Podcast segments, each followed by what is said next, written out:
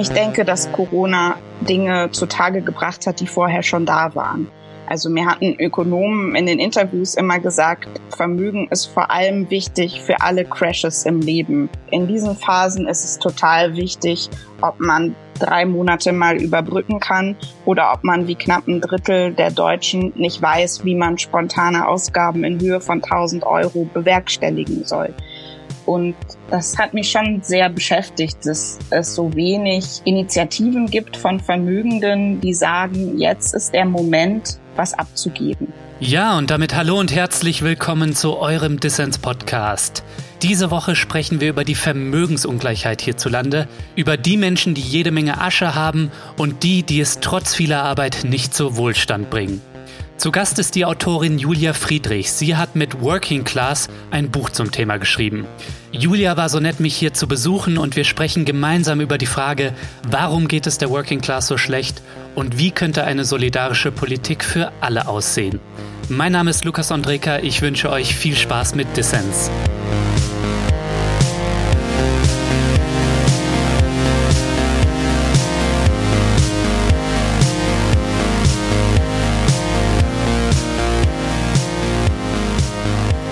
Julia, schön, dass du beim Dissens-Podcast dabei bist. Hallo. Ja, du befasst dich seit Jahren mit Ungleichheit und sozialer Spaltung. Jetzt hast du mit Working Class ein neues Buch zum Thema geschrieben. Working Class, das ist ein politisch ziemlich aufgeladener Begriff. Ähm, noch immer, denke ich, hält sich hierzulande und auch in anderen Ländern die Vorstellung, dass wir nicht in einer Gesellschaft leben, in der die Klassengrenzen über unser ja, Vorankommen im Leben und über unser Vermögen bestimmen, sondern allein, ob wir uns genug anstrengen und es genug wollen. Ne? Wie siehst du das? Ja, ich glaube, das ist eine der größten Lebenslügen, gerade in Deutschland. Also Deutschland hält sich für sehr viel gleicher, als es ist. Und Deutschland hält sich auch vor allem für sehr viel chancengleicher, als es ist. Aber vor allem in puncto Chancenverteilung und in puncto Vermögensverteilung, also den beiden Merkmalen, an denen ich jetzt diese Klassengrenze ziehen würde, ist Deutschland extrem ungleich, auch im internationalen Vergleich. Kannst du das vielleicht einmal an einem Beispiel deutlich machen? Ja, also was die Vermögensungleichverteilung angeht, gehört Deutschland traditionell, kann man schon fast sagen, zu den ungleichsten Ländern der westlichen Industrieländer. In Deutschland besitzt, das weiß man jetzt nach neuen Studien ähm, des DIW, endlich haben die äh, die Zahlenlücken ein bisschen schließen können, also das Deutsche Institut für Wirtschaftsforschung. Und wir wissen jetzt, dass das vermögendste Prozent in Deutschland ungefähr ein Drittel des Vermögens hält. Hm. Die Hälfte der Deutschen haben kein nennenswertes Vermögen. Das Medianvermögen, also wenn man jetzt mal alle in eine lange Reihe stellen würde und dann den mittleren oder die mittlere nehme, ist in Deutschland relativ niedrig. Das sind ungefähr 20.000 Euro. Das heißt, die Hälfte der Menschen hat weniger als das. Das ist für ein Land wie Deutschland, gerade auch nach den letzten zehn Jahren, die wir hatten, wo es immer hieß, es war eine goldene Dekade in der Wirtschaft, finde ich eine sehr schlechte Bilanz, dass es uns offenkundig nicht gelungen ist, dass ja breite Gruppen Vermögen aufbauen konnten und sich Wohlstand aufbauen konnten aus Arbeit. Das ist ja eben dieses zentrale Versprechen, mhm. was du auch angesprochen hast. Wer sich bemüht, wer sich anstrengt, dem gelingt was, der schafft es wirklich, sich was aufzubauen, was zu erreichen. Und das war so ein bisschen der Ausgangspunkt, von dem ich auch das Buch begonnen habe, weil ich wollte eben wissen, wie geht's denn den Menschen? Die Menschen, die ich begleitet habe, die sind alle Anfang Mitte 40. Das heißt, ähm, in einer Phase, wo man mal so einen ersten Strich drunter zieht und sagt, was hat denn die eigene Anstrengung, das die eigene Arbeit mir gebracht? Ja, dein Buch, Julia, das strotzt nur so vor Zahlen über die wachsende Spaltung und Ungleichheit unserer Gesellschaft. Aber was ich schön fand, und das hast du jetzt auch schon angedeutet, ist, dass du für dein Buch Working Class auch Menschen aus der arbeitenden Klasse getroffen hast. Du hast sie für ein Jahr begleitet, Menschen wie Christian, Alexandra und Said. Vielleicht kannst du noch einmal schildern, warum du das gemacht hast und wie du die drei erlebt hast. Mhm. Genau, also vielleicht vorher nochmal Working Class. Wie meine ich damit überhaupt? Weil ich glaube, das ist ja schon mal ein ganz großes Missverständnis bei uns. Ich spreche dann nicht über Ausbildungsgänge und ich spreche auch nicht von dem alten Bild. Deshalb habe ich auch das englische Wort gewählt. Ich wollte nicht von Arbeiterklasse reden, weil ich finde, da sind in Deutschland so kräftig bestimmte Bilder gekoppelt äh, von dem Kumpel unter Tage, dem Malocher am Fließband Und genau diese Geschichten erzähle ich ja eben nicht, mhm. sondern für mich sind die Working Class die Menschen, von denen ich gerade eben schon erzählt habe, Menschen, die aus Arbeit heraus versuchen, sich Wohlstand aufzubauen. Das heißt, die kein Vermögen haben, die keine Rücklagen haben, keine Eigentumswohnung, keine Fondsanteile, whatever. Und mir war wichtig, ähm, Menschen zu begleiten, die die ganze Spannweite dieser Gruppe darstellen. Mhm. Das heißt, Zahid zum Beispiel, der reinigt in Berlin die U-Bahnhöfe, der macht das bei einem Subunternehmen, also bei einer Firma, die das im Auftrag der Berliner Verkehrsgesellschaft macht. Als ich ihn kennengelernt habe, verdiente er 10,56 Euro brutto die Stunde, kommt ja dem klassischen Bild der Working Class schon relativ nahe seine Tätigkeit. Nimmt man aber zum Beispiel Alexandra und Richard, die ich eben auch begleitet habe, die beiden haben studiert, ähm, haben ein Musikexamen mit Auszeichnung und sind dann Musikschullehrer geworden, also arbeiten so im Bergwerk des Bildungsbürgertums, das, was immer in den Sonntagsreden besonders gepriesen wird. Sie tun das aber wie ganz, ganz viele auf Honorarbasis. Mhm. Sie ähm, werden pro Dreiviertelstunde bezahlt. Wenn sie krank werden, bekommen sie kein Geld. In den Schulferien bekommen sie kein Geld und wie sich während der Begleitung herausgestellt hat, äh, was wir natürlich alle vorher nicht wussten, auch in der Pandemie bekommen sie nicht zuverlässig Geld. Auch die gehören zur Working Class, obwohl sie jetzt von ihrem Ausbildungsgang her erstmal ja, man sie nicht dazu zählen würde, aber ich glaube, dass sie klassisch für bestimmte Berufe stehen. Ähm, wir haben im Nachgang jetzt zur Veröffentlichung viele geschrieben, die ähnlich beschäftigt sind, sei es in künstlerischen Berufen, beim Film, im Museum. Also es gibt, glaube ich, inzwischen sehr viele Branchen, wo eben der Ausbildungsgang nicht mehr entscheidend darüber ist, wie viel man verdient und wie viel nicht. Genau, und dann gibt es noch Christian, der, glaube ich, einen ganz klassischen Weg eingeschlagen hat, der einen Bürojob macht. Und auch ihn würde ich zu dieser Working Class ähm, dazugehören. Ich finde diese Grenze mit dem nennenswerten Vermögen eben ganz gut und brauchbar, weil ich eben glaube, dass beim Arbeitsmarkt, wie wir ihn jetzt vorfinden, diese anderen Grenzen, also die Einteilung in Facharbeiterinnen oder nicht, die halte ich eigentlich für nicht mehr tauglich. Wir wollen gleich noch ein bisschen detaillierter über dein Verständnis von Arbeiterinnenklasse. Du hast schon angedeutet, sie ist heute natürlich nicht mehr der weiße männliche Arbeiter am Fließband oder unter Tage, sondern die Working Class ist heute viel weiblicher, migrantischer. Da wollen wir aber über dein Verständnis von Working Class natürlich noch sprechen. Mich hätte jetzt aber noch interessiert, wie kam denn da eigentlich die Auswahl zustande? Also, wieso hast du dich für diese drei entschieden, weil die sind ja auf der einen Seite sehr unterschiedlich, ne? was ihre soziale Herkunft zum einen, ihre Chancen im Leben angeht. Und dann haben sie natürlich aber auch viel gemeinsam, nehme ich an. Ne? Ähm, vielleicht kannst du das nochmal schildern, wie du da die Auswahl getroffen hast und was diese Menschen unterscheiden und wo auch die Gemeinsamkeiten liegen. Ja, ich bin davon ausgegangen, dass man sich leider für die Menschen der Working Class immer tendenziell eher nicht interessiert. Das ist ein Problem, glaube ich, und das halte ich auch für eine der zentralen Ursachen dafür, warum es den Menschen so geht, wie sie geht. Wenn wir anschauen, wem wir zuhören, wessen Leben verfilmt wird, wessen Leben in Büchern ähm, erzählt wird, sind es tendenziell in Deutschland nicht Menschen aus der Working Class. Es hm. gibt ja so eine zarte Gegenbewegung, dass wir wieder sehen, dass Klassenthemen wieder auftauchen. Aber sei es in Filmen, sei es in Büchern, das ist auch erforscht, gab es da seit den 80er Jahren quasi einen Verschwinden dieser Gruppe und dieser Welten. Dann wird immer Ken Loach genannt als der große britische ähm, Working-Class-Filmer und ähm, dann hört es auch schon langsam auf.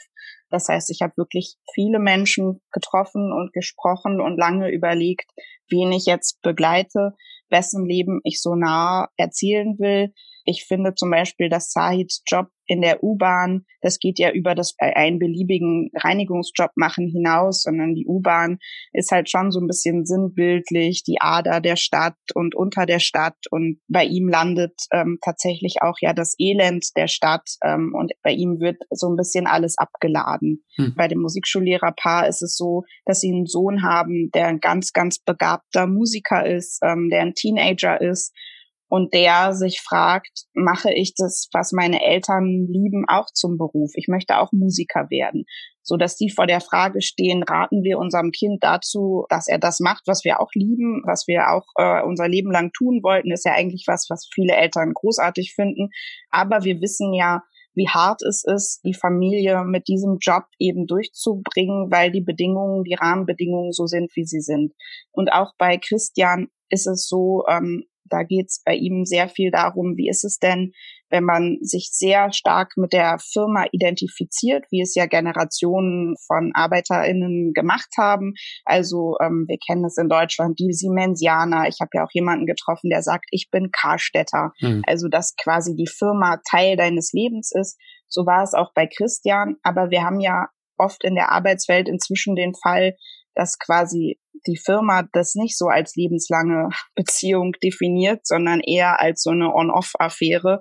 Und Christian steht halt ganz typisch für die Menschen, wo eines Tages sich was ändert in der Firma und die Chefin an einem Freitagnachmittag sagt, so, wir degradieren dich jetzt übrigens, es gibt keine Gewerkschaft im Unternehmen, keinen Betriebsrat, ähm, er sitzt da einfach mit ihr zu zweit und bekommt es gesagt.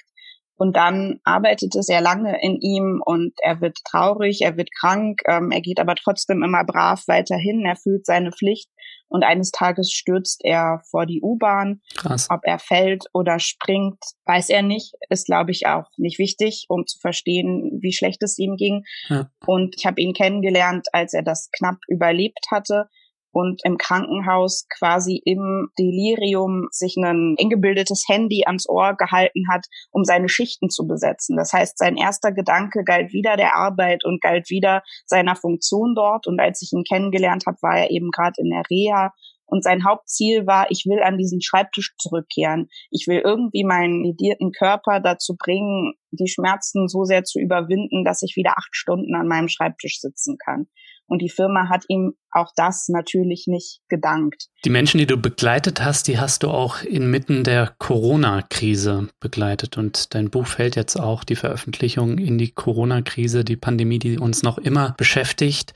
Wie hat sich denn Corona auf die Menschen, die du begleitet hast und im Allgemeinen auf die Working Class ausgewirkt? Vor allem Menschen, die jetzt nicht im Homeoffice arbeiten können und die eben keinen Vermögenspuffer haben, wie du es schon beschrieben hast. Ich denke, dass Corona Dinge zutage gebracht hat, die vorher schon da waren. Also mir hatten Ökonomen in den Interviews immer gesagt, Vermögen ist vor allem wichtig für alle Crashes im Leben. Hm. Scheidung, ein Unfall, eine Arbeitslosigkeit, eine Krankheit. In diesen Phasen ist es total wichtig, ob man drei Monate mal überbrücken kann oder ob man wie knapp ein Drittel der Deutschen nicht weiß, wie man spontane Ausgaben in Höhe von 1000 Euro bewerkstelligen soll. Mhm. Und das habe ich extrem gemerkt an den beiden Musikschullehrern. Als die Schulen geschlossen wurden im März jetzt ja vor einem Jahr, wussten die von einem Tag auf den anderen nicht, wie sie ihr Geld zusammenbekommen. Die arbeiten an sechs Musikschulen insgesamt, unterrichten 110 Schüler an sechs Tagen die Woche und die Musikschulen haben komplett unterschiedliche Signale gesendet. Manche haben gesagt, wir stoppen erstmal alles, obwohl sie das Geld der Schüler ja weiterbekommen, haben sie gesagt, nee, ihr kriegt erstmal nichts mehr. Äh, manche haben gesagt, nur bei den SchülerInnen, die einverstanden sind mit Digitalunterricht, kann das Geld weitergezahlt werden. Andere haben gesagt, wir zahlen komplett weiter. Also es war ein bunter Strauß an Aussagen und sie wussten einfach nicht, wie geht's denn finanziell weiter ähm, als ich da mit ihnen gesprochen habe und gefragt habe, wie lange könntet ihr denn überbrücken, haben sie gesagt, ja, im Prinzip gar nicht. Wir haben jetzt Rechnungen gestoppt. Wir zahlen die Rentenversicherung erstmal nicht mehr. Ähm, wir haben Versicherungsleistungen gestoppt, weil wir einfach nicht wissen, ob es reichen wird. Mhm. Und das ist, glaube ich, eine Dringlichkeit von jetzt auf gleich, die man nicht nachvollziehen kann, wenn man Geld auf dem Konto hat oder wenn man in seiner Familie zur Not jemanden anrufen kann und sagen, jetzt ist gerade eng ähm, ich brauche was. Die ähm, Alexandra, die Frau, hat sich dann direkt am Montag nach der Entscheidung einen 450-Euro-Job gesucht als Seniorenassistentin, den sie auch bis jetzt weiter macht, um einfach zu reagieren und um zu sagen, ich brauche dieses Geld jetzt sofort. Das ist, glaube ich, der eine Unterschied zu Menschen, die einfach ja Puffer haben. Mhm. Das andere war ähm, Sahid, der natürlich als U-Bahnhofreiniger nicht ins Homeoffice gehen konnte. Und ich weiß noch, dass er war so der einzige Mensch, den ich die ganze Pandemie über auch persönlich getroffen habe. Also ich bin aus meinem kleinen Kokon, in den sich ja alle zurückgezogen hatten, dann raus in die U-Bahn, fand es da wahnsinnig apokalyptisch, weil nur noch Menschen in der U-Bahn unterwegs waren. Ja, also viele Menschen, die alkoholisiert waren, viele Menschen, die danach Geld gebeten haben. Also es hatte sich sehr verändert in der U-Bahn-Zeit, war aber natürlich immer noch da und hat gereinigt. Und er muss sich halt seit einem Jahr dem Infektionsrisiko permanent aussetzen. Und das macht mhm. natürlich was mit ihm. Das macht was mit seiner Familie. Seine Frau hat wahnsinnige Angst, dass er sich ansteckt, rastet regelmäßig aus. Aber er hat ja keine Wahl. Und er hat diesem Klatschen, also früher, da bin ich an einem Tag so quasi euphorisch dahin gefahren und habe gesagt, Zeit, jetzt wird sich was ändern. Alle klatschen, alle haben das jetzt gesehen. Also wir haben das ja jetzt schon vergessen, aber das war ja wirklich damals eine große Nummer. Im Bundestag gab Standing Ovations. Angela Merkel hat geredet für die Menschen, die den Laden am Laufen halten. Herbert Grönemeyer hat einen Song geschrieben. Mhm. Und in der Stimmung bin ich dann zu Side gefahren. Und er hat aber da schon gesagt, nee, das wird sich nichts ändern. Und das ist natürlich am Ende so ein bisschen auch das Tragische, dass er schon wusste, dass meine Euphorie vermutlich unbegründet ist und er hat natürlich recht behalten. Und er hat jetzt dieses Jahr immer weiter draußen gearbeitet und am Ende hat er einen Einkaufsgutschein bekommen, 20 Euro, einen Online-Shopping-Gutschein. Okay. Und das war quasi seine Corona-Prämie. 10,50 Euro ist sein Stundenlohn, hattest du beschrieben, ne? In etwa. Genau, als ich ihn kennengelernt habe, 10,56 Euro brutto. Jetzt mhm. ist es knapp über 11. Also es ist jetzt zu Beginn des Jahres ein bisschen angestiegen. Ja, das ist natürlich ein Leben, das ganz weit weg ist von dem im Homeoffice, in dem ganz viele andere Menschen das Jahr verbracht haben. Mhm. Und wir sehen ja in den Statistiken, dass eben die Frage, ob jemand Homeoffice machen kann oder nicht, ganz entscheidend von der Einkommenshöhe abhängt. Mhm. Ja, und wir sehen auch in den Statistiken, also in den Corona-Infektionen, dass überproportional Menschen in prekären Beschäftigungsverhältnissen, eben Menschen wie Said, betroffen sind ne, von Infektionen, weil die halt nicht im Homeoffice sitzen können. Ne? Absolut. Vor wenigen Wochen war ja diese Debatte, ging ja hoch her, oh, warum haben so viele Corona-Infizierte einen Migrationshintergrund? Und es wurden ja sehr schnell so kulturelle Stereotype bemüht. Die verstehen die AHA-Regeln nicht und so, ne? Genau, das hat mich wahnsinnig geärgert, weil natürlich versteht Said die Regeln, natürlich hält er sich daran, aber natürlich hat er ein sehr viel höheres Infektionsrisiko als ich, die hier fröhlich im Homeoffice sitzt und ihre Kontakte minimiert. Jemand, der die U-Bahnhöfe reinigt, der kann seine Kontakte nicht minimieren. Mhm. Und er hat zum Beispiel auch viel Kontakt mit Menschen, die auf der Straße leben und von denen man ja auch weiß, dass da die Infektionsraten sehr viel höher sind.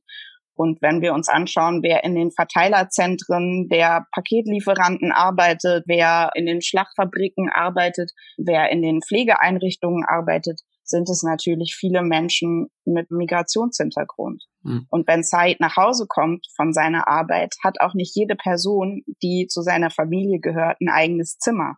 Also es gibt überhaupt auch gar nicht die Möglichkeit, sich zu isolieren, sich zurückzuziehen, sich auch infektionsmäßig quasi aus dem Weg zu gehen. Sie leben zu viert mit zwei Teenager-Kindern in einer kleinen Wohnung und natürlich ist es da eng. Und wenn er sich infizieren würde, wäre natürlich die Chance oder das Risiko, dass er seine ganze Familie ansteckt, sehr, sehr hoch. Und es hat dann nichts damit zu tun, dass sie sich des Risikos nicht bewusst sind. Also gerade seine Frau ist sich das absolut. Die hm. hat zu Beginn der Pandemie über Monate die ganze Familie in dieser kleinen Wohnung quasi eingesperrt und war dagegen, dass sie sogar um den Block gehen, weil sie so Angst hatte, dass sich jemand ansteckt.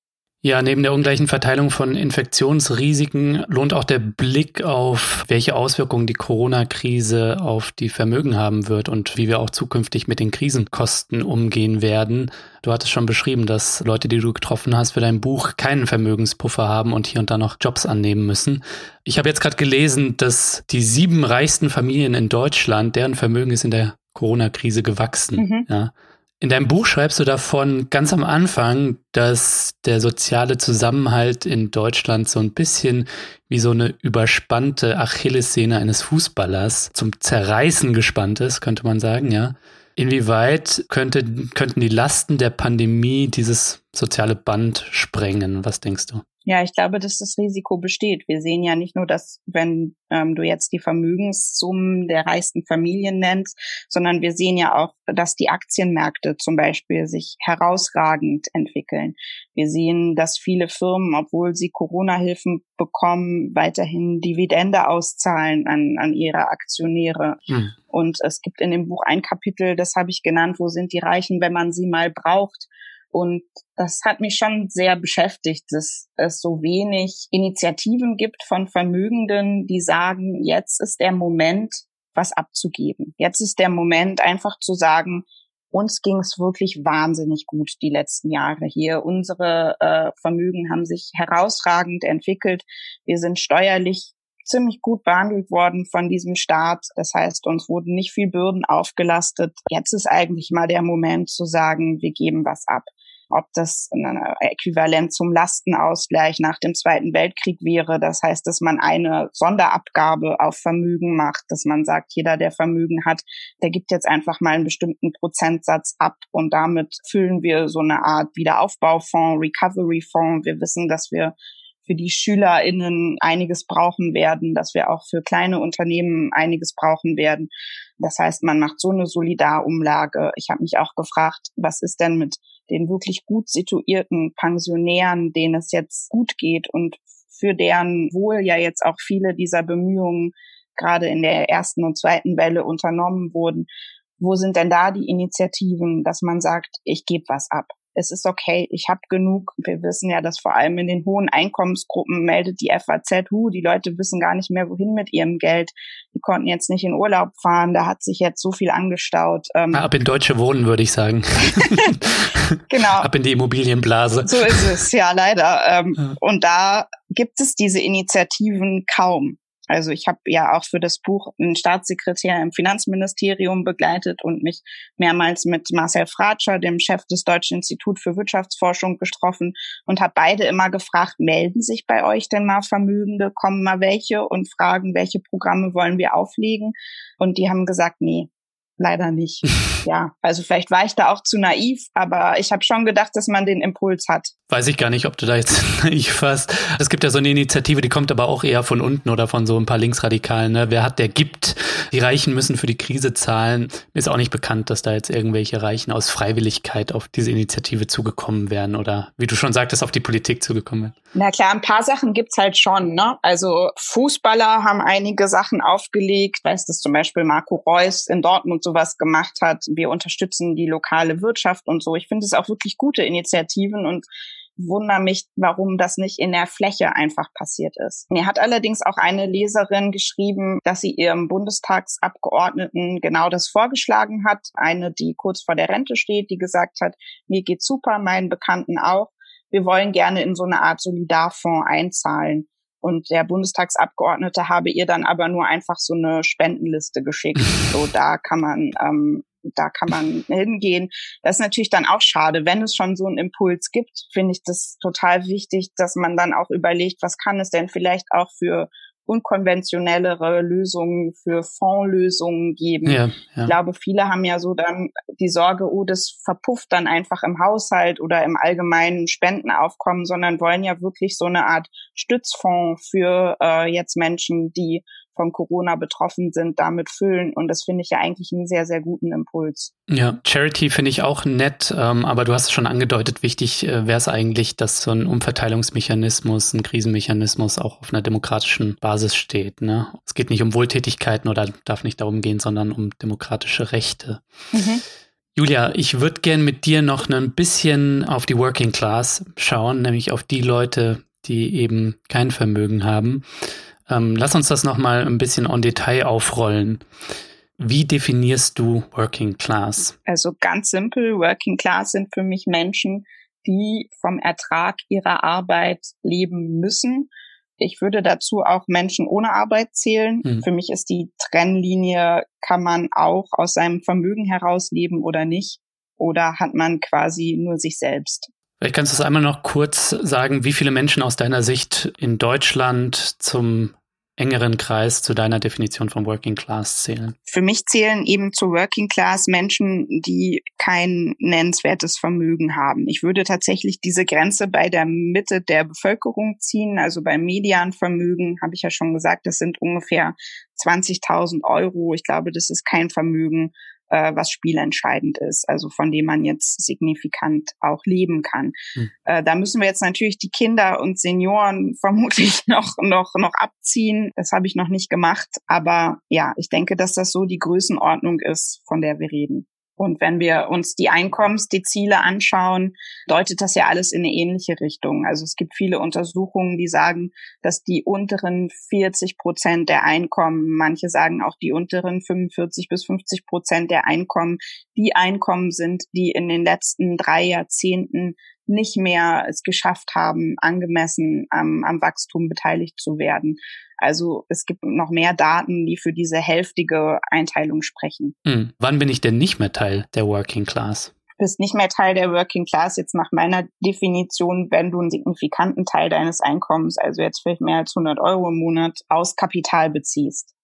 Das heißt, ich würde auch jemanden, der fünf Wohnungen hat und von den Mieteinnahmen lebt, nicht als Working Class definieren. Oder jemanden, der ähm, Anteile an 73 Windrädern hat und davon lebt, eben auch nicht. Mhm. Das heißt, jemand, der aus seinem Vermögen heraus größere Teile seines Einkommens bezieht. Den würde ich nicht zur Working Class zählen. Aber das heißt, ich als Solo-Selbstständiger, der jetzt irgendwie je nach Auftrag ähm, hier für den Podcast so etwa 16 Euro die Stunde, für andere Sachen vielleicht 30 Euro die Stunde verdient, auf der Kante habe ich vielleicht ein paar tausend Euro, die mich gegen ähm, ja, Krisen absichern. Durch die Corona-Krise bin ich ganz gut gesteuert. Mhm. Ich habe jetzt zuletzt irgendwie aufgrund äh, dieses ganzen witzigen GameStop-Hypes ein bisschen mit Wall Street Bets auf GameStop-Aktien äh, spekuliert. Äh, und hat's geklappt? Ich bin glücklicherweise auch rechtzeitig wieder rausgegangen äh, und habe 250 Euro gemacht und fühlt sich natürlich auch gut an, dass die Hedgefonds, die da die Aktie so ein bisschen shorten, nicht, dass die da ein paar Billionen verlieren. Aber ich zähle jetzt trotzdem noch zur Working Class, höre ich raus. Ja, wenn du also. da 250 gemacht hast und nicht 250.000, äh, ja. Also das Vermögen müsste schon so groß sein, dass tatsächlich die Erträge des Vermögens einfach ein, ein Teil des Einkommens sind. Mhm. Also das ist bei 250 Euro, außer du hast irgendwelche geheimen Tricks und Kniffe, die du dann jetzt dringend verraten solltest, eher eben nicht so. Nee, habe ich überhaupt nicht. Ich verstehe davon auch ziemlich wenig. Aber wo würdest du dich denn selbst verorten? Auch als Teil der Working Class oder aufgrund von Erbschaft oder anderen Dingen äh, schon woanders? Äh, nee, leider noch nicht. Aber ja, also ich würde sagen, dass ich von meinem Einkommen her zur oberen Mitte gehöre. Auch das ist ja was, was vielen nicht klar ist. Also gerade die obere Mitte definiert sich ja gerne auch so ein bisschen weiter nach unten. Aber das Medianeinkommen für einen Single sind netto 1900 Euro. Das heißt, mit dem Einkommen ist man genau in der Mitte bei einer Familie mit zwei Kindern sind das ungefähr 4.000 bis 4.500 Euro verfügbares Einkommen, also netto.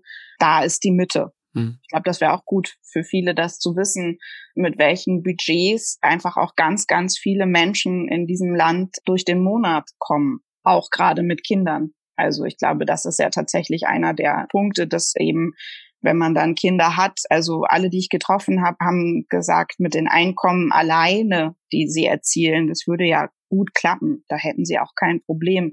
Ein Problem ist es dann natürlich, wenn man versucht, auf diesem Einkommen dann eben auch noch eine Familie aufzubauen, mhm. eben Kinder großzuziehen und die größeren Budgets, die eine Familie einfach hat, ja, abzudecken und dann natürlich auch die Schwankungen. Also das Musikschullehrer-Ehepaar zum Beispiel sagt, wenn sie was sparen können, ist es dann beim nächsten Saisonwechsel, wenn dann die Kinder ähm, warme Kleidung brauchen und Winterschuhe oder der Sohn neue Instrumente, dann ist es eben direkt wieder weg. Also das ist ja dann der Unterschied, wenn man eine ganze Familie davon unterhält. Mhm. Und das ist ja auch oft das Problem, dass Menschen in Jobs starten ähm, und denken, naja, ist ja eigentlich ganz okay hier mit äh, 1600 netto, super. Ähm, aber das ist dann eben für einen okay und für vier dann nicht mehr. Ja, und nennenswert Sicherheit kann man eben auch nicht schaffen. Ne? Das hattest du schon angedeutet. Genau, und es tut sich halt auch dann wenig. Also das ist ja ein Punkt, glaube ich, der sich auch verändert hat, dass in vielen Berufen man keine Laufbahn mehr macht. Also viele Einkommen und viele Arbeitsumstände, die die Menschen hatten, die ich begleitet habe, sind ja für einen Einstieg durchaus okay. Also Said war ja vor 18 Jahren auch froh, als er diesen Job bekommen hat in der Reinigung. Die Frau war hochschwanger und er wollte einfach was, was sicher ein Monatseinkommen gibt. Aber jetzt macht er das eben seit 18 Jahren und es hat sich nichts getan. Und das hat natürlich damit zu tun, dass die Unternehmen teilweise auch so stark filetiert wurden oder in Einzelteile zerlegt wurden, dass es so eine Belegschaft, in der man auch einen Aufstieg im Unternehmen macht, was ja gerade für die Working Class immer total wichtig war. Dieses man fängt klein an und dann arbeitet man sich im Unternehmen hoch. Wenn es aber gar kein großes Unternehmen mehr gibt, dann gelingt es natürlich nicht. Mhm. Das ist ja auch teilweise das Frustrierende, dass aus der eigenen Anstrengung nicht nur finanziell nichts resultiert, sondern eben auch, was so die Position und das Standing, das man hat, nichts resultiert. Also als Sides Job noch in der BVG war, da wäre jemand wie er, der jetzt seit vielen Jahren das zuverlässig und gründlich und ordentlich macht, der hätte ja in dem Unternehmen eine Laufbahn gemacht. Das heißt, der wäre irgendwann dann ähm, hätte er am Bahnsteig gearbeitet. Vielleicht wäre er auch irgendwann Zugführer geworden oder andere Dinge. Und dadurch, dass es jetzt eben an ein outgesourced ist, an ein Unternehmen, was sich immer wieder nur für eine Linie bewirbt und immer nur sagt, wir putzen diese eine Linie, passiert natürlich nichts. Hm. Was wir doch aber auch beobachten, Julia, ist ähm, in der Ökonomie des 21. Jahrhunderts, dass die Einkommen super gespreizt und unterschiedlich sind. Also wir haben Leute wie Said auf der einen Seite, aber wir haben auch zum Beispiel Softwareentwickler, die für Google oder Amazon arbeiten, die jetzt möglicherweise auch nur mit ihrem Kopf Arbeit leisten und nicht nennenswert Vermögen geerbt haben oder ähnliches, die sich aber allein durch diese Position in der Ökonomie des 21. Jahrhunderts ein nennenswertes Vermögen aufbauen können. Sind die jetzt nicht Teil der Working Class oder machen die irgendwann einen Wechsel? Genau, die machen irgendwann einen Sprung, klar. Also natürlich gibt es immer noch Menschen, die sich hocharbeiten können und denen Aufstiege durch Arbeit gelingen. Was wir aber in der Ökonomie des 21. Jahrhunderts auch sehen, ist, dass das ja oft sich überschneidet. Also wir haben ja viel weniger die Rentiers, wie wir sie vor 100 Jahren in der Zeit der letzten großen Vermögensungleichheit haben, also Menschen, die dann nur aus ihrem Kapital heraus leben, sondern oftmals arbeiten die Menschen heute ja auch und erzielen gleichzeitig hohe Einkommen. Hm. Also da gibt's ganz spannende Untersuchungen von Branko Milanovic, der eben das als eine der Eigenarten unseres modernen Kapitalismus sieht, dass die Vermögenden oft auch die ganz hohen Einkommen erzielen und quasi beides sind. Aber natürlich gibt es auch die Fälle, die du beschreibst, gerade auch im Tech-Bereich, wo jemand extrem hohe Einkommen erzielt. Auch bei Anwälten gibt es das, im Bankenbereich, bei Beratern aller Art. Und natürlich ist es da auch möglich, allein aus Arbeit heraus ein großes Vermögen aufzubauen. Und durch die großen Spreizungen der Einkommen gelingt es aber eben ja nur einer relativ kleinen Gruppe. Mhm. Also wir sehen ja eben, dass 50 Prozent der Deutschen vermögenstechnisch nicht aus dem Quark kommen. Und es liegt daran, dass eben in diesen Einkommenssegmenten man viel zu wenig Steigerung hat, man viel zu wenig am Wachstum auch beteiligt wurde, jetzt inzwischen schon in den letzten 30 Jahren. Also klar, beides existiert nebeneinander her und ich würde schon sagen, wenn man dann einen hochdotierten Vertrag hat und irgendwann den Punkt erreicht hat, dass man sich ein Vermögen ähm, aufgebaut hat, dass man dann vermutlich die Klasse gewechselt hat.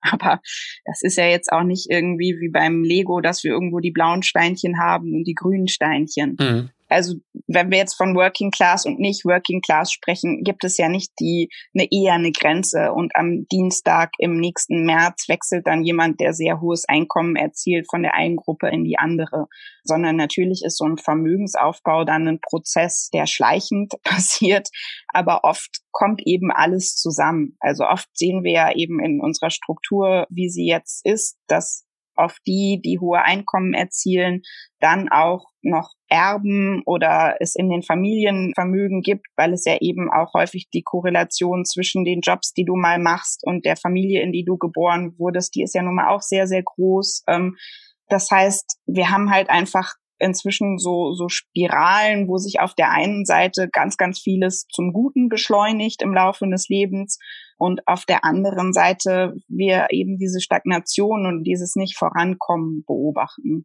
Kannst du einmal schildern, Julia, was sind denn aus deiner Sicht die entscheidenden Faktoren, die bestimmen, ob man, was jetzt das Vermögen angeht, ob man da zur einen Hälfte oder zur anderen Hälfte gehört. Also ich denke da jetzt an Dinge wie mhm. Bildung, Geschlecht, aber auch rassistische Diskriminierung ähm, etc. Also was sind aus deiner Sicht die entscheidenden Faktoren, die das bestimmen? Also die entscheidenden Faktoren, wer in Deutschland wo landet, ist erstmal ganz klar die Familie, in die man geboren wurde. Ist die Familie im Westen des Landes oder ist sie im Osten des Landes? Mhm. Also Familien, ähm, die im, in Ostdeutschland leben, haben in der Regel gar kein oder ein sehr, sehr, sehr geringes Vermögen.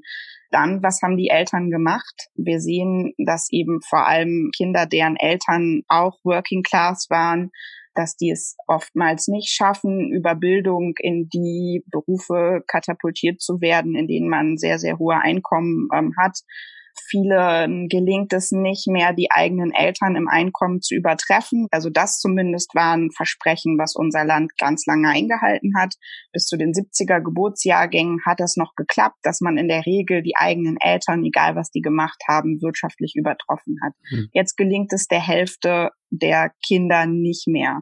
Und es gelingt vor allem denen nicht mehr, deren Eltern eben auch schon wenig hatten. Also die Frage, waren meine Eltern, haben die in ihrem Job viel verdient, hatten die äh, eine hohe Qualifizierung, welche Bildung hatten die, ist total entscheidend für die Frage, was wird aus mir, was natürlich für ein Land, was sagt, das liegt an deiner eigenen Einstrengung, ein ziemlich fatales Zeugnis ist. Wir wissen, dass die Working Class sehr viel migrantischer ist, als sie das früher war, sehr viel weiblicher und natürlich auch viel mehr in Dienstleistungsberufen beheimatet. Also den klassischen Facharbeitern, die ganz früher dieses Bild prägten, denen geht's ja zumindest, wenn sie in den großen Betrieben angestellt sind, oft ganz gut. Die sind wirtschaftlich vertreten, es gibt Betriebsräte, es gibt oft eine tarifliche oder eine übertarifliche Bezahlung. Aber je kleiner die Betriebe, je mehr sie in Dienstleistungsberufen beheimatet sind und auch äh, je häufiger sie im Osten sind, desto geringer ist ja die Zahl derer, die nach Tarif bezahlt werden, die zum Beispiel gewerkschaftlich vertreten werden oder die auf den Betriebsrat sich zurückrufen können.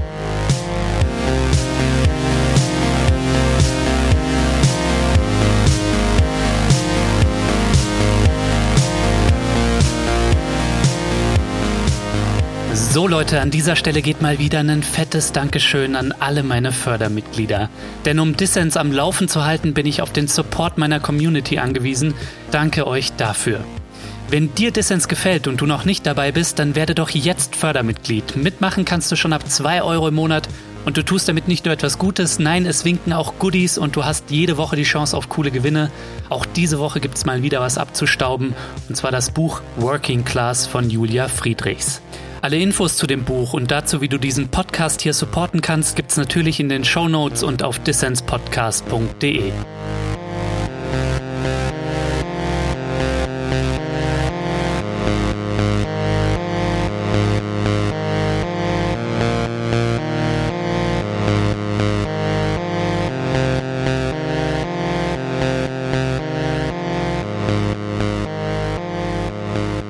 den Dissens Podcast. Zu Gast ist die Filmemacherin und Autorin Julia Friedrichs.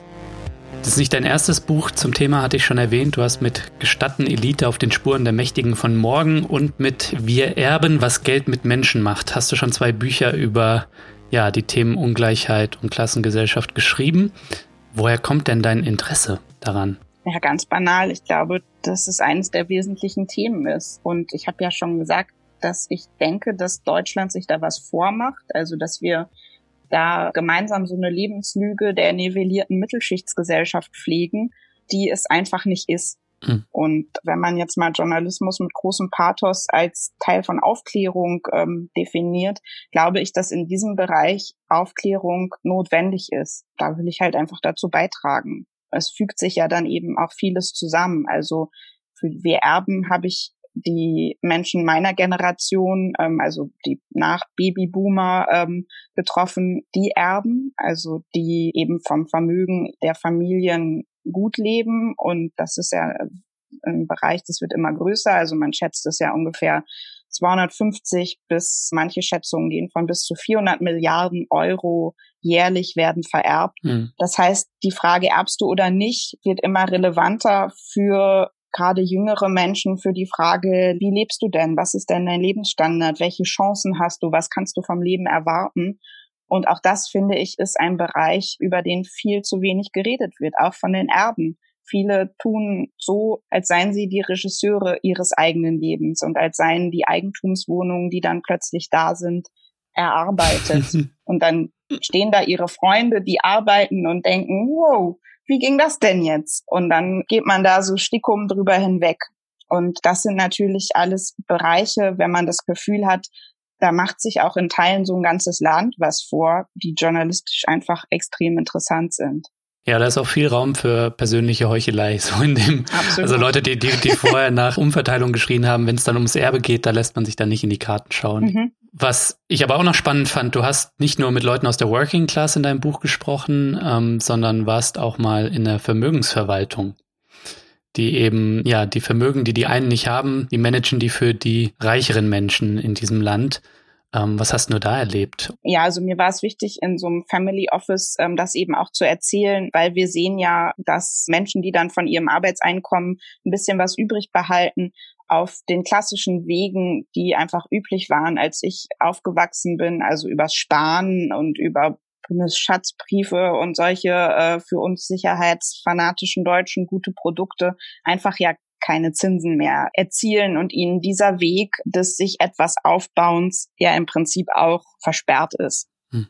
Also selbst wenn es Zeit gelingt, was beiseite zu legen von seinen 14, 1500 brutto, kann er ja damit noch nicht mal Zinsen erzielen. Er kann keine Sparbriefe für seine beiden Kinder wirklich aufbauen, weil auch ihm das nichts mehr bringt.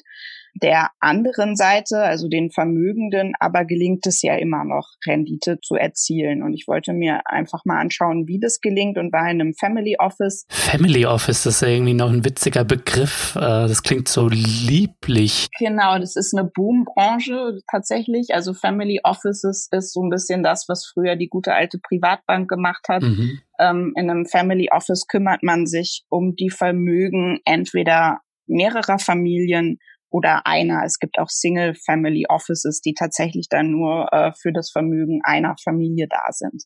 Und da wird das Vermögen natürlich auf eine Art gehegt und gepflegt, wie die Sahids Erspartem jetzt niemals zugutekommen würde.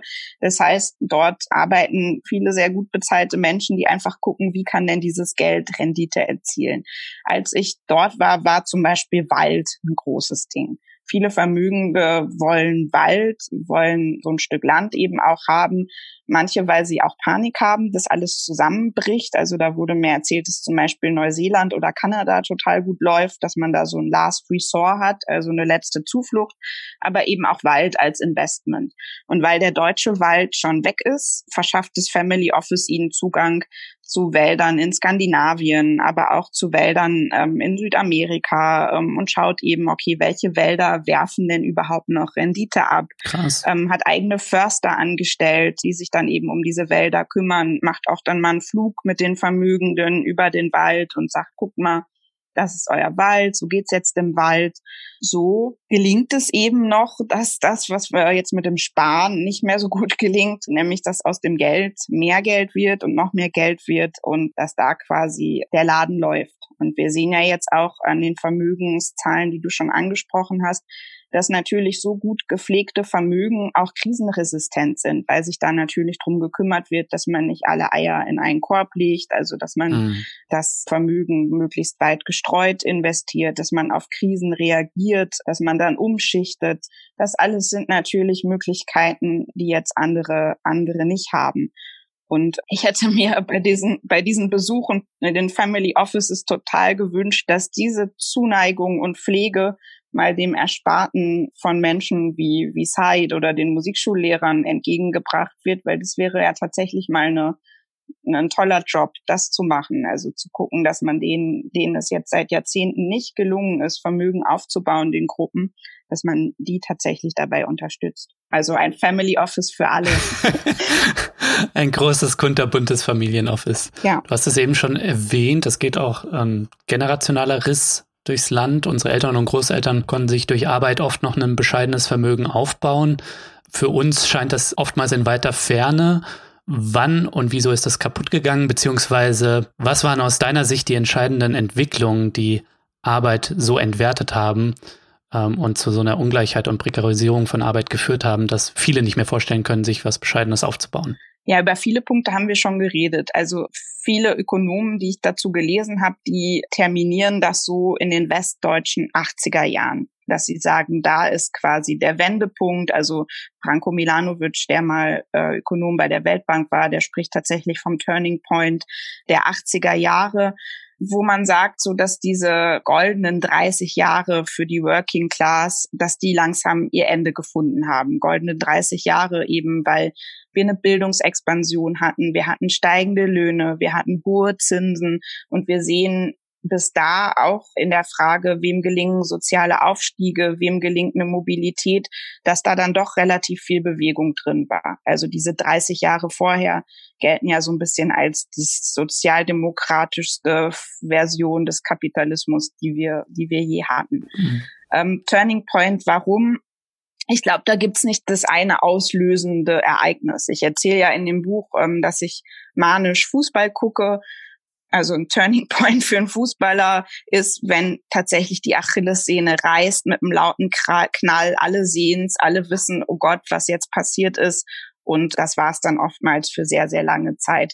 Sowas ist in den westdeutschen 80er Jahren nicht passiert. Also es gab keinen Riss der Achillessehne und mit einem lauten Peng ist uns die Sozialstruktur auseinandergeflogen und dann sah es schlecht aus für die Working Class. Sondern was, glaube ich, passiert ist, äh, dass es viele, viele kleine Überdehnungen und Verletzungen quasi gab, die dann im Ergebnis dazu geführt haben, dass es die, der Working Class so geht, wie es ihr jetzt geht. Mhm. Was ist das? Also die globale Öffnung des Arbeitsmarktes ähm, hat sicherlich den Arbeitnehmerinnen nicht genützt. Das heißt, sie konnten in vielen Branchen die Lohnsteigerung nicht mehr so erzielen, ähm, wie sie sie zuvor ähm, erzielt haben. Die Spreizung der Löhne ist ein weiterer wichtiger Punkt. Während in den 80er Jahren der Durchschnittsverdiener in einem äh, DAX-Unternehmen noch, da hat der Chef 14 mal so viel verdient, sind es heute 50 mal so viel. Das heißt, die Löhne innerhalb der Belegschaften, innerhalb der Betriebe sind viel mehr gespreizt und auch zwischen den Berufsgruppen haben wir eine viel größere Spreizung der Löhne. Hm. Wir haben seit vielen Jahren schon, dass Menschen über die Anlagewege, die halt äh, sie wählen, kaum noch Zinsen erzielen können. Also hätte die Working Class vor 20 Jahren nennenswert in Aktien investiert, wäre das sicherlich gut gewesen im Nachhinein, aber das haben sie nicht. Das heißt, sie streben nach sicheren Anlagen, die werfen seit vielen Jahren schon gar nichts mehr ab. Also man kann sich dadurch nichts mehr aufbauen. Wir haben die Blase auf den Immobilienmärkten. Also der klassische Weg, sich was aufzubauen an Vermögen, war immer das Eigenheim. Das ist in Ballungsräumen für Menschen, die nichts erben, kaum mehr möglich. Wir haben, äh, was die, ja, die Belastung angeht von Seiten des Staates, hat sich der deutsche Staat entschieden, vor allem Arbeit zu belasten, Arbeit und Konsum. Das trifft vor allem mhm. die, die halt nur ihre Arbeit haben und die daraus äh, quasi sich was aufbauen wollen. Das heißt, auch steuerlich haben wir ja seit diesen 80ern ähm, umgesteuert. Das heißt, wir haben tendenziell hohe Einkommen, ja, Unternehmensgewinne und Kapitalerträge entlastet. Und wir haben vor allem durch die Sozialabgaben niedrige Einkommen belastet. Also auch da ist es zu Ungunsten der Working Class ausgegangen. Wir haben einen absoluten Schwund der Macht der Gewerkschaften. Die Gewerkschaften ähm, haben die Hälfte an Mitgliedern verloren. Mhm. In ganz, ganz vielen Betrieben, in der Mehrheit der Betriebe gibt es keinen Betriebsrat mehr.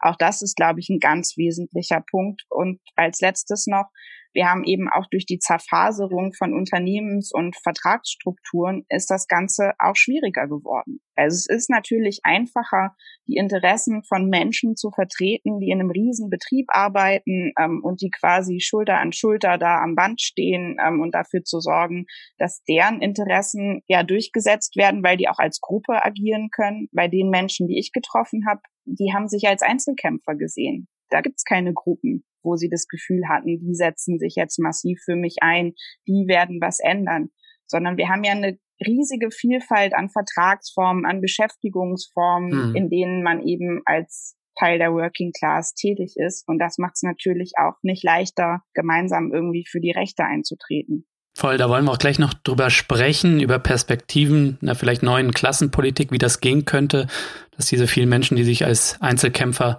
innen betrachten, dass die sich zusammentun. Aber mit Blick auf die Entwicklung denke ich, aber das hast du auch schon äh, zwischen den Zeilen, glaube ich, betont, scheint es mir wichtig zu sein, dass eben Globalisierung, Finanzialisierung, was du schon beschrieben hast, und die Entwertung der Arbeit oder die Prekarisierung, wie das auch genannt wird, dass das nicht wie so Naturgewalten über uns gekommen ist. Denn spätestens mit der Agenda 2010 haben die Sozialdemokraten mit so einer Standortpolitik ja die Arbeit vollends unsicher gemacht, ja, und entwertet so. Und äh, Gerhard Schröder hat sich ja gerühmt damit, dass er in Europa den größten Niedriglohnsektor geschaffen hat, ne, in Deutschland. So, ich glaube, das ist, glaube ich, auch immer wieder wichtig zu betonen. Ne? Genau, es sind Menschen, also es sind Folgen von Entscheidungen von Menschen gewesen. Ich glaube, das ist auch total wichtig, um nicht in so einen Fatalismus zu verfallen. Ich glaube, so ein gezähmter oder sozialdemokratischer Kapitalismus, wie wir den vorgefunden haben, das ist ja was, was sich auch wieder erreichen ließe. Hm. Und ich glaube schon, dass wir inzwischen an einem Punkt gekommen sind, wo man zumindest sieht, dass vieles keine guten Folgen hatte und man vielleicht dann auch darüber nachdenkt, ob sich das wieder ändern ließe. Hm. Wobei, wenn wir zurückschauen auf die goldenen Jahre, das äh, verstellt vielleicht auch manchmal, habe ich das Gefühl, den Blick auf äh, aktuelle Probleme wie beispielsweise die Klimakrise, denn diese goldenen sozialdemokratischen kapitalistischen Jahre, wo die Arbeit noch was wert war, die galten ja auch im globalen Maßstab gesehen nur für wenige Menschen. Ja, und ich würde auch niemals, auch aus ganz vielen anderen Gründen, diese 1980er Jahre in Westdeutschland keine Millisekunde verherrlichen oder denen nostalgisch hinterher trauern. Hm. Man muss ja auch sagen, wenn wir da für eine gute Lage der Working Class, über eine gute Lage der Working Class sprechen, betrifft es ja auch nur die männliche Hälfte der Bevölkerung. Ja. Für Frauen ähm, war das keine gute Zeit. Ich habe mir für die Recherche ja auch noch ganz viele Serien aus der Zeit angeschaut und es ist wirklich aus heutiger Sicht zum Glück unglaublich, wie da die Frauen behandelt wurden. Was hast du dir angeschaut? Lindenstraße, oder? Die Lindenstraße, ich heirate eine Familie, die Schwarzwaldklinik, äh, das ganze Programm. Es waren ja lange Pandemieabende, an denen man sich da durchschauen konnte. Und ich bin mit der Lindenstraße groß geworden und die galt ja zum Beispiel so eher als progressiv immer. Und ich war wirklich erschüttert, wie mies zum Beispiel Hans Beimer seine Helga behandelt und mit welcher abschätzigen Gesten ihr dann immer dieses Haushaltsgeld hingeknallt wurde und wie er rumbrüllt, dass er die Familie ernährt und wie undankbar die Familie ist. Also dieses Gefühl, der männliche Ernährer als Götze, um den alles kreist, das lässt sich da nochmal sehr gut nacherleben. Und keine Millisekunde will ich dahin zurück da gibt's natürlich noch ganz, ganz viele andere Bausteine, die du auch ansprichst. Also die Frage des Ressourcenverbrauchs und so weiter. Also darum geht's nicht. Es geht nicht darum, was Altes wiederherzustellen, sondern ich denke, dass es darum gehen muss, was Neues, was Besseres, was Stabiles, ja, für die Zukunft zu erdenken. Und diese Vergleiche mit den westdeutschen 80er Jahren sollen auf keinen Fall irgendwie so eine Nostalgiefalle sein. Hm. By the way, wenn du noch ein Paradebeispiel toxischer Männlichkeit dir anschauen möchtest, dann äh, Top Gun. Ich habe mit meiner okay. Freundin vor kurzem in diesen langen Corona-müden Lockdown-Abenden haben wir Filmreihen gemacht. Zuerst haben wir mit Vampirfilmen gestartet, dann haben wir uns lauter BergsteigerInnenfilme angeschaut. Und jetzt zum Schluss sind wir wieder ein bisschen erratischer geworden und nicht so themenreihenmäßig. Und dann haben wir so gedacht, ach komm, lass doch mal Top Gun schauen. Und das habe ich letztes Mal irgendwie in meiner Jugend geschaut. Und äh, dann dachte ich so, könnte ja ein cooles Erlebnis werden. Dieser Film ist ein absolutes Beispiel für toxische Männlichkeit. Also man kann ihn wirklich als so einen Lehrfilm für toxische Männlichkeit bringen. Ja, sehr gut. Das mache ich mal. Aber das hat man ja auch öfter, ne? dass man, also ich habe das jetzt auch, dass ich dann den Kindern sage, ihr müsst unbedingt das und das gucken und es dann riesig anguckt, kündige und dann machen wir das an und nach fünf Minuten denkt man, oh Gott, was ist denn hier los? Also auch was irgendwie Umgang mit Migranten angeht, mhm. schwulen Witze rauf und runter und so, was einfach total Mainstream war in dieser Zeit. Das guckt man sich dann jetzt an und die Kinder gucken einen dann ganz verzweifelt an und äh, denken, das fandet ihr gut äh, und man denkt dann recht schnell, äh, gut, dass das vorbei ist, gut, dass das einfach nicht mehr Mitte ist. Julia, ich würde gern mit dir einen kleinen Ausblick wagen zum Schluss. Du hast es beschrieben und du beschreibst es auch hervorragend in deinem Buch Working Class, zunehmende Ungleichheit, eine Prekarisierung der Arbeit und ein bröckelndes Aufstiegsversprechen. Das ist die Analyse und die Analyse ist bekannt, aber was sind die Gründe aus deiner Sicht, wieso da keine politischen Konsequenzen draus folgen? Tja, Ich glaube, eine mangelnde politische Entschlossenheit. Keine der Maßnahmen, die man politisch ergreifen müsste, um umzusteuern, ist einfach. Ich habe mich ja beim Thema Erbschaften damit sehr intensiv und sehr lange beschäftigt.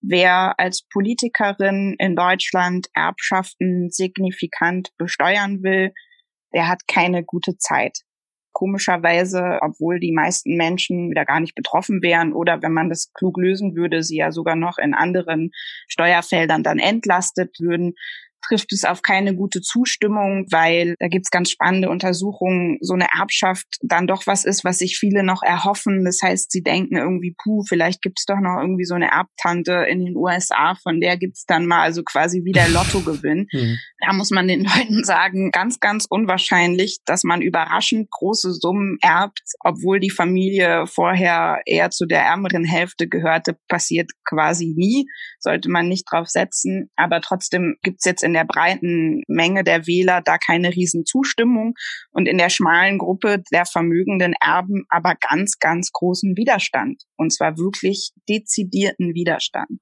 Der auch medial gut ausgetragen ist, ne? Ja. Genau, das können wir bei all diesen Themen durchdeklinieren.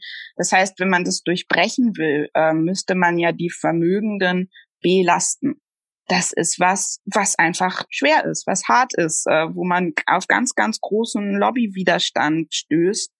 Und da muss man, glaube ich, das Durchhaltevermögen haben und die Entschlossenheit haben, das auch zu wollen. Und es gibt in Deutschland ja auch keine politische Mehrheit einfach dafür. Also das muss man ja auch sagen. In der CDU, CSU gibt es da keinerlei Initiativen, die in diese Richtung gehen. Und wir haben schon von der Vereinzelung der Working Class gesprochen. Das heißt, man hat ja auf der anderen Seite eben keine Gruppe, die so ganz entschieden Lobbyarbeit für sich macht, also die auch nicht mit einer Stimme spricht. Ähm, wir haben eben keine starken Gewerkschaften mehr. Wir haben, das fand ich auch sehr spannend in dem Buch. Ich habe mich mit der katholischen Soziallehre nochmal beschäftigt, die ja auch eine, immer eine klare Fürsprecherin dieser Gruppe war. Auch diese Stimmen haben wir ja quasi nicht mehr. Das heißt, wenn wir uns fragen, wer sagt denn wirklich, jetzt müsst ihr aber mal was für die Working Class machen, wer ist da ein, ein Lobby-Fürsprecher, wer tritt dafür wirklich in die Bütt und sagt, da riskiere ich jetzt auch mal meine Position dafür, ist das ja dann doch irgendwie überschaubar. Hm. Also was ich auch sehe, ist, dass so diese neoliberalen Narrative der Selbstoptimierung, dass die noch sehr wirkmächtig sind. Ne? Wenn ich nicht vorankomme, dann wird es an mir liegen. Ich muss halt einfach smarter und innovativer werden, wie du das an einer Stelle in deinem Buch nennst. Ist das auch noch ein großer Faktor? Also ich erlebe das manchmal im Umfeld, ne? Total. Also ich glaube vor allem, also je jünger, desto mehr irgendwie. Also es gibt ja jetzt auch ganz spannendes Buch über die Influencer-Kultur. Natürlich spricht das alles diese Sprache. Ähm, jeder kann es schaffen. Du musst dich nur mehr anstrengen. Und auch meine Protagonistinnen haben ja auf die Pandemie in diesem Modus reagiert. Mhm. Also die Musikschullehrer haben einfach noch mehr Schüler gemacht, sich noch den Zusatzjob geholt, anstatt zu sagen, Musikschulen, wieso zahlt ihr nicht stabil unser Honorar weiter? Äh, was ist hier los? Haben sie ja in diesen Modus geschaltet und sie haben als Fazit der ganzen Pandemie gesagt, wir verlassen uns jetzt nur noch auf uns selbst, weil wir glauben, auf niemand anderes können wir uns verlassen. Und das ist ja ein Modus, in dem ganz viele von uns sind.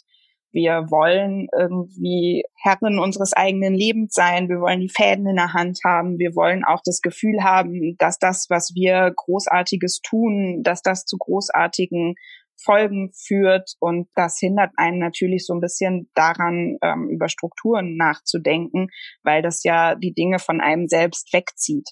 Also auf beiden Seiten ist man vielleicht gar nicht so toll und brillant, wie man von sich selber immer gemeint hat, sondern haben eigentlich in den Strukturen einfach ganz, ganz viele Dinge für eingespielt. Also hatte man einfach ein ganz tolles Kartenset auf der Hand und hat damit so eine mittelprächtige Partie gespielt, aber das hat dann gereicht, um ein tolles Resultat zu haben. Auf der anderen Seite ist es natürlich auch ganz schwer, sich einzugestehen, ich habe einfach hier ganz, ganz miese Karten. Ich kann mit denen eigentlich ganz wenig nur erreichen, sondern man denkt, ah Mist, wenn ich vielleicht mir was besonders Schlaues überlege oder schlauer bin als alle anderen, dann klappt es vielleicht doch. Mhm. Und auch da bin ich immer so zwiegespalten, weil ich finde ja auch Individualismus und die Freiheit, die wir haben, ganz, ganz toll. Also ich arbeite ja auch selbstständig und äh, genießt es auch, ja selbstbestimmt arbeiten zu können.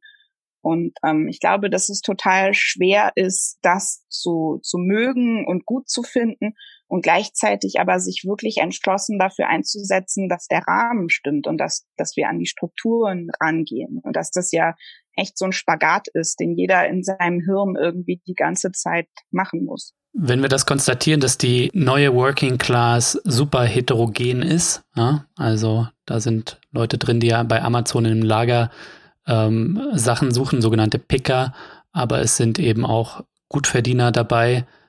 Wenn wir das zum einen konstatieren und zum einen dann auch die starke Individualisierung, wo siehst du da Ressourcen, Möglichkeiten einer solidarischen Politik, die da solche ja, Unterschiede überwindet und zu irgendwas Gemeinsamem findet und auch vielleicht auch zu gemeinsamen Forderungen? Oder bist du da eher pessimistisch? nee, überhaupt nicht, weil also auch man ja den, bei den Protagonistinnen in meinem Buch sieht, dass sie so unterschiedlich sie sind, ja doch ganz, ganz viele Dinge gemein haben. Hm. Das eine ist einfach, glaube ich, dass wir vernünftige Lohnunterschranken brauchen, also einen sehr viel höheren Mindestlohn. Ich glaube, das wäre ein Ziel, wohinter sich viele vereinen können, weil das ja die unterschiedlichsten Branchen einfach vereint. Also, dass man sagt, niemand soll Arbeit tun für einen Lohn, der unter einem Level liegt, von dem man einfach ein vernünftiges Leben führen kann. Said äh, hat mal gesagt, äh, niemand sollte so unter 1900, 2000 nach Hause gehen. Ich glaube, das ist eine ganz ganz gute und jetzt ja auch keine komplett illusorische Größenordnung. Das muss man jetzt auch mal sagen.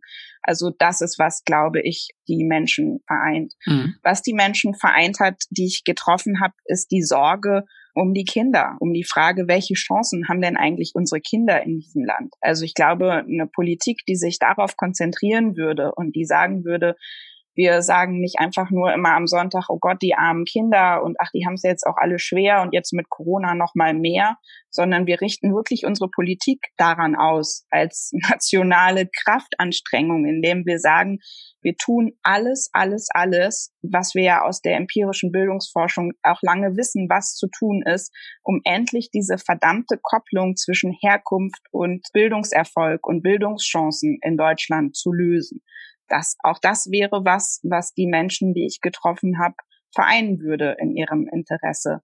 Also das wären schon mal zwei Punkte, wo die absolut d'accord wären. Das Dritte ist, was, glaube ich, alle betroffen hat, die ich getroffen habe, ist die Frage des Wohnens. Auch da ja, gibt es, glaube ich, ein ganz großes Feld, wo man politisch irgendwie gut tätig werden kann, wo man diese diverse Working Class zusammenbinden kann.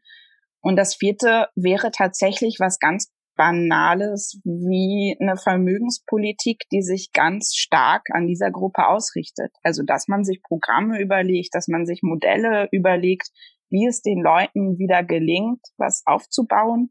Und auch da hätten alle großes Interesse dran, die ich getroffen habe. Saids Familie träumt davon, irgendwie Wohneigentum zu haben und weiß gleichzeitig, dass es komplett ausgeschlossen ist. Programme, die das wirklich ernst nehmen und die sagen, sind es Genossenschaftslösungen, sind es soziale Erbschaften? Sind es sowas wie Sparfonds für das ganze Land, wo quasi für alle gespart wird? Ist es sowas wie Mietkauf, also dass der Staat baut und die Menschen können sich über die Miete quasi Eigentum erwerben? All das sind Dinge, die die Menschen, die ich begleitet habe, gut fänden und die das auch, glaube ich, befürworten würden. Ja, gut, dass du das Thema Wohnen angesprochen hast. In einer der letzten Folgen hatten wir äh, Deutsche Wohnen und Co. enteignen aus Berlin zu Gast. Daran zeigt sich ganz gut, wie man anhand eines solchen Themas, was, glaube ich, Leute von Einkommensarme bis hin zur Mittelschicht betrifft, ne? Da kann man solche unterschiedlichen Menschen zusammenbinden in einem Kampf eben für eine gute Daseinsfürsorge letztendlich, scheint mir. Genau. Ja, und ich denke, bei vielen Sachen muss man das Rad nicht neu erfinden. Eine anständige Vermögenssteuer und eine Erbschaftssteuer wäre nicht schlecht. Aber hier und da gibt's vielleicht auch neue Rezepte. Und du hast es eben schon so ein bisschen angedeutet und machst es ja auch in einem deiner äh, vorigen Bücher, soziale Erbschaft. Vielleicht kannst du uns noch mal kurz erklären, was würde das bedeuten? Das klingt nämlich ganz spannend. Genau, also soziale Erbschaft würde bedeuten, dass man zum Beispiel große Erbschaften besteuert ähm, überhaupt mhm.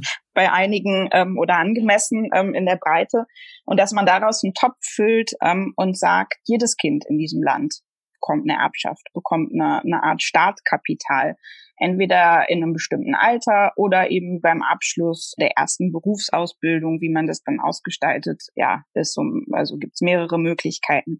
Das würde, ähm, glaube ich, für ganz viele tatsächlich was ändern, weil wir wissen, dass gerade in der Phase, in der man ins Leben startet, es einen riesen Unterschied macht, ob man diesen finanziellen Puffer hat oder nicht.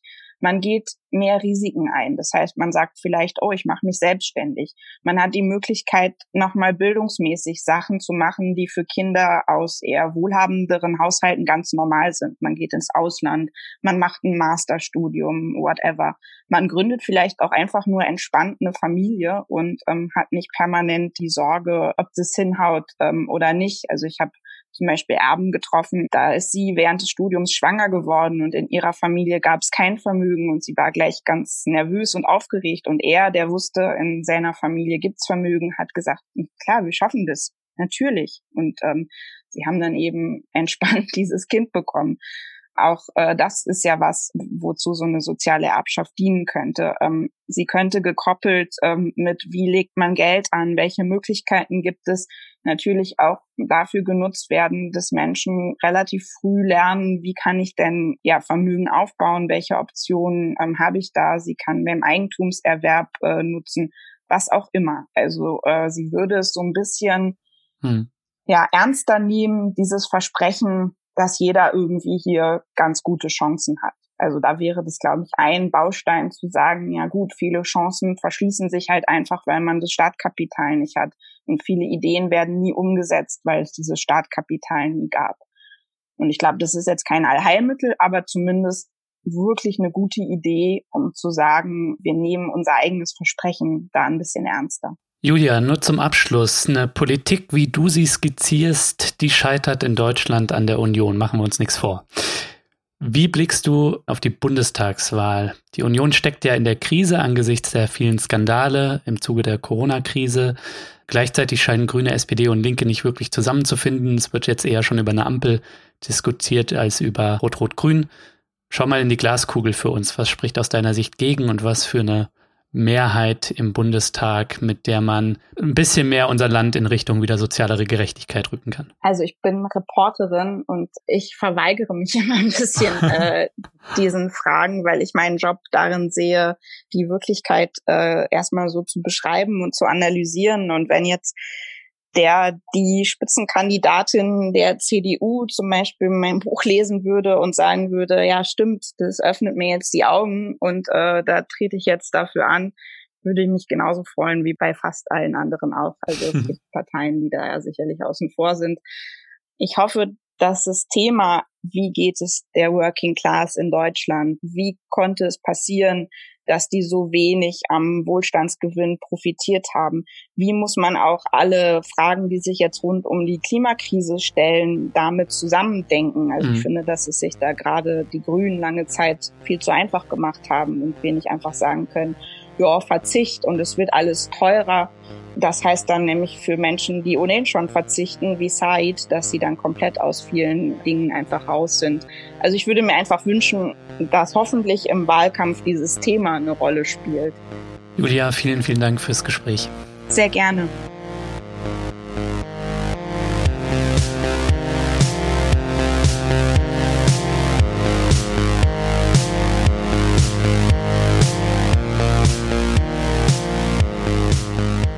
Ja, das war der Dissens Podcast für diese Woche. Schön, dass ihr dabei wart. Zu Gast war die Autorin Julia Friedrichs.